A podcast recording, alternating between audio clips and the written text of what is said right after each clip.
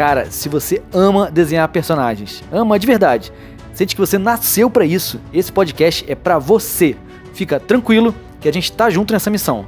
Aqui eu vou compartilhar todos os meus segredos, toda a minha rotina e como eu faço entre uma crise e outra para pagar os meus boletos.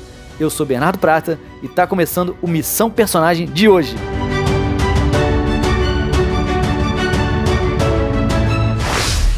Salve, salve, meu companheiro artista! Hoje é dia de falar sobre mediunidade, mais precisamente sobre psicografia.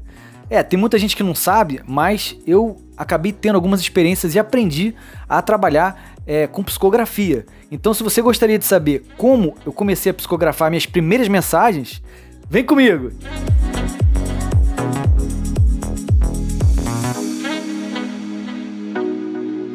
Primeiro, eu preciso avisar que tudo que eu vou comentar e compartilhar nesse episódio é sob uma ótica espiritualista, ok? Então, galera, é sem dogmas, crenças ou religiões envolvidas, tá bom? Apenas o fruto dos meus estudos e das minhas próprias experiências. E se você não quiser acreditar em nada, eu respeito, eu não vou ficar chateado. A nossa amizade continua. E para quem não sabe, a psicografia, ela é uma mediunidade, tá? E a palavra mediunidade, ela vem do latim e significa intermediário. Trata-se de um intercâmbio, né, um intermédio ali entre o céu e a terra, ou seja, entre o mundo espiritual e o mundo material. Aqui no Brasil ela foi muito disseminada pelo médium mais conhecido mundialmente, que foi o Chico Xavier. Né, isso aí é fato, não tem como discutir. E a mediunidade, ela, ela é uma faculdade inata a todos os seres humanos. Ela faz parte de você, ou seja, ela é intrínseca ao seu ser, ela pode se manifestar em qualquer lugar. Então, galera, não precisa ir num templo, frequentar certo lugar, certa, obedecer certa doutrina, fazer certos rituais para você ter as suas experiências mediúnicas. Nada disso. Isso já faz parte do seu pacote quando você encarnou aqui na Terra, tá bom? Então, para você ter uma ideia mais, mais clara, é o seguinte: é tipo um sexto sentido que você tem, né? É a sua voz da tua consciência superior, da sua alma. Sendo assim, todo mundo tem algum nível de mediunidade. E entre as formas mais famosas de manifestações mediúnicas estão a clarividência, clareaudiência, a telepatia, projeção astral e a psicografia. A psicografia é a capacidade de escrever sob influência dos espíritos. E segundo Allan Kardec, o mecanismo de funcionamento da psicografia, ele pode ser de três formas: consciente, semimecânico ou mecânico. Então, explicando de forma bem simples, na psicografia consciente, o médium tem total consciência daquilo que escreve. Já no caso da psicografia semimecânica, o médium pode até estar consciente, mas não tem a mínima capacidade de influenciar na mensagem. E no último caso, que é a psicografia mecânica, o médium escreve sem ter noção alguma do que ele está fazendo. Bom, agora eu vou contar como aconteceu comigo. Né? Como eu já comentei no episódio 10, desde pequeno que eu tenho experiências de projeção astral. Mas a psicografia, ela surgiu há pouco tempo, é uma coisa relativamente recente na minha vida. Em 2019, é, me deu vontade de reler o livro dos médiuns, do Allan Kardec. Aí quando chegou na parte onde eles ensinam como os médios podem trabalhar a psicografia, me deu uma intuição de tentar essa parada também. Aí eu quis experimentar para ver o que acontecia. Então, no meu quarto, sozinho, eu peguei um papel em branco, uma caneta, me concentrei e fiz uma oração sincera, é, do meu jeito, né? Pedindo para conversar com os espíritos. Após essa prece, eu posicionei minha mão com a caneta né, sobre a folha em branco e perguntei mentalmente: Podemos começar nossa conversa? Sim ou não? Para minha surpresa, a minha mão escreveu sim. Aí eu senti uma mistura de susto com alegria, né, pelo que tinha acontecido, e continuei fazendo perguntas para minha mão.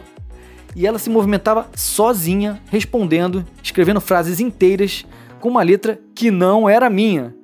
O interessante é que eu vi minha letra mudar de estilo algumas vezes, né? Teve uma hora que a minha mão, a, a minha letra ficou redondinha, igual letra de criança. E aí eu percebi pelas respostas que de fato era o espírito de uma criança que estava ali. Depois a letra ficou um garrancho, igual letra de médico. Enfim, nesse primeiro dia, eu fiquei escrevendo por uma hora e meia. Nossa, eu lembro que o meu punho e o meu braço ficaram destruídos. Bom, aí eu fiquei deslumbrado, né? Eu fiquei me achando, falei, caraca, sou o Chico Xavier, né? Achei aquilo máximo e comecei a praticar todos os dias. Só que, no meu deslumbramento e inocência, eu acabei atraindo muito espírito zombeteiro, né? Que eles apareciam só para me trollar.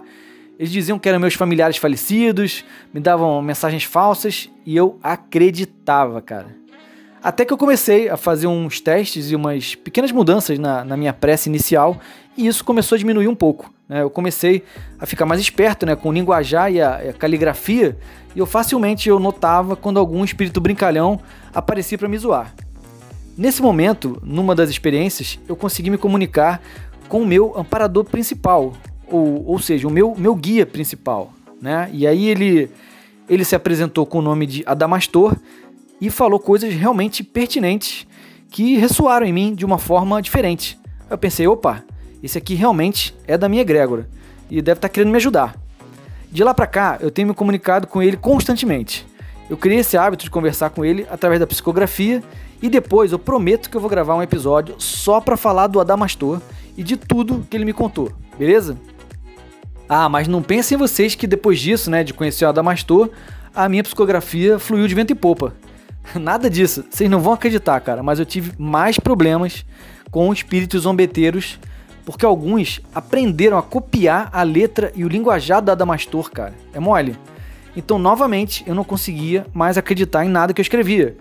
E chegou um ponto que eu realmente fiquei irritado e eu interrompi essa comunicação.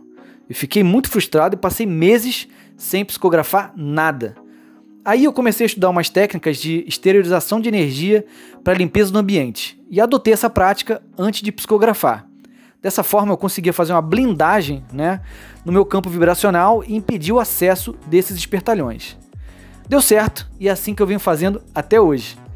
Então, galera, apesar de ser uma descoberta recente, eu já consegui ter muitas experiências psicografando e eu vou contar mais detalhes em outros episódios, beleza?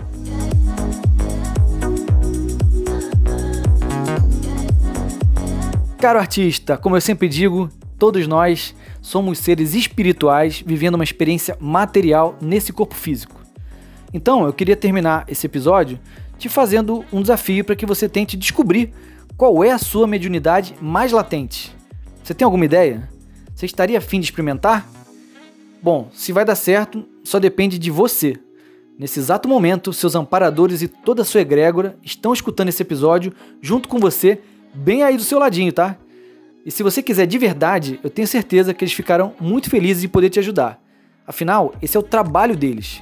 Eles estão aqui para te dar apoio, te orientar e te ajudar a passar de fases no videogame da vida aqui na Terra. Uma coisa eu posso te garantir, sem medo de errar. Depois que você tiver suas próprias experiências, a sua percepção de vida, de morte e dos problemas vai mudar totalmente. Isso é autoconhecimento. Isso é espiritualidade pura. Agora é contigo, meu irmão.